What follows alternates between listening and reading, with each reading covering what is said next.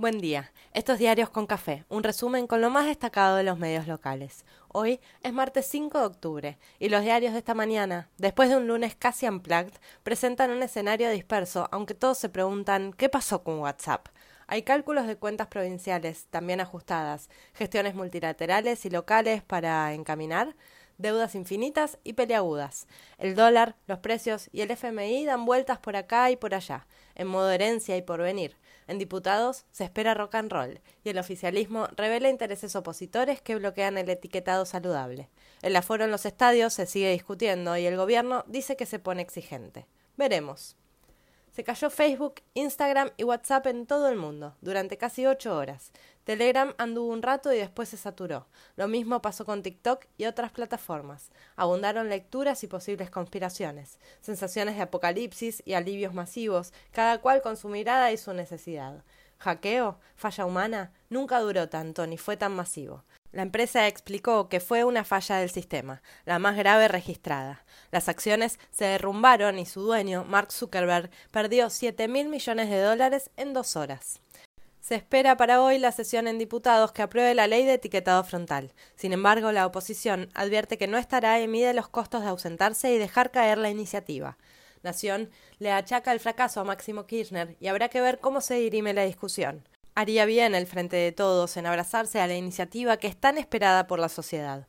Habló Máximo en el Destape Radio y la mayoría destacó una frase sugestiva. Cada dólar que se paga al FMI es un dólar menos para el pueblo. En tapa de ámbito, anticipan gestiones para lograr una cumbre entre Alberto y Biden para sumar apoyo clave en la negociación con el FMI. Mientras, Georgieva se defiende ante el directorio. Alberto anuncia la conversión de planes sociales en trabajo en la construcción. Habrá desfile de funcionarios por la convención anual de la Cámara Argentina de la Construcción en la rural y también estará como invitado especial Stiglitz. El Senado confirmó sesión presencial mañana con las cuentas de la gestión de Macri que no cierran y el repudio a la avanzada chilena sobre soberanía nacional en sus mapas en la agenda. Mansur se cuenta como organizador del próximo 17 de octubre. Confía en movilizar física y emocionalmente. Ayer desplazó al gabinete de su provincia a Buenos Aires y dejó a cargo de una legisladora de Busi que lo invitó y lo promocionó en sus redes. Algunos podrán ver ahí el riesgo de pelearse tanto entre ex aliados. Alberto estuvo con vecinos en Moreno. Desde Pilar, Kisilov promocionó su política contra la inseguridad con Bernie en primera fila. Río Negro pidió a Nación que envíe fuerzas federales luego de episodios de violencia registrados en los últimos días.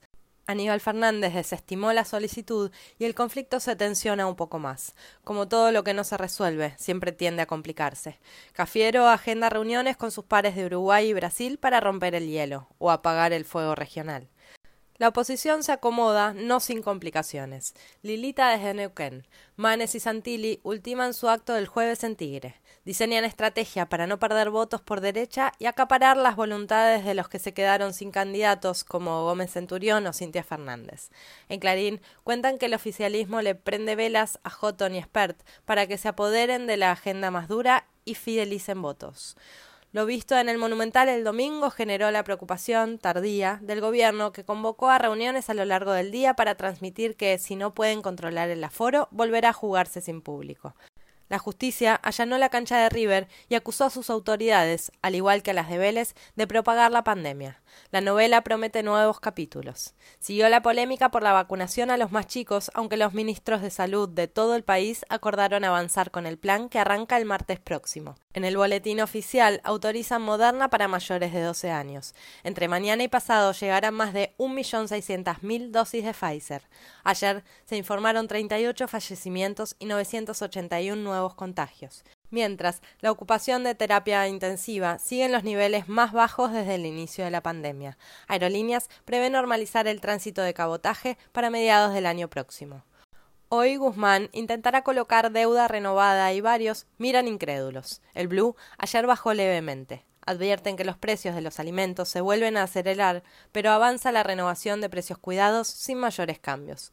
Los Pandora Papers salieron de las tapas de los diarios y bajaron su intensidad local, aunque hay quienes ponen el ojo en Durán Barba, sus cobros ilegales acá y sus negocios por doquier, y en el mundo sigue alborotando a varios. Guedes, ministro de Economía de Bolsonaro, se defiende. Correa apunta Lazo. Enrique Sominami pidió la renuncia de Piñera. Por acá, la AFIP avisó que investigará los casos mencionados. La Agencia Europea de Medicamentos aprobó la tercera dosis de Pfizer para mayores de 18 años, mientras Rusia cancela todos los eventos públicos para frenar el avance del coronavirus. En Italia, pese a la dispersión, hubo avance de la centroizquierda. En Perú se agita el debate por la reforma agraria anunciada por Castillo, que se apuró a aclarar que no incluirá expropiaciones. En México polemizan con la reforma eléctrica. La región sigue bulliciosa donde andan tranquis, por suerte, es en Estados Unidos. Ayer, Biden alertó sobre el posible default de su economía con una frase sutil. Un meteorito se dirige a estrellarse contra nuestra economía. Ok. Se agotaron en tres horas las entradas para el partido Argentina-Uruguay el próximo 10 de octubre en el Monumental. Defensa y Justicia goleó a Talleres y River cerró la fecha como único puntero. Cuentan que el presidente del Millonario, Donofrio, y Zulemita Menem son pareja. Coria reemplaza a Gaudio como capitán en la Davis. Para hoy prometen cielo despejado y lindo clima, pero un poco fresco a la sombra y al atardecer. No olvidemos el abrigo. Sigue traicionero. Estemos preparados.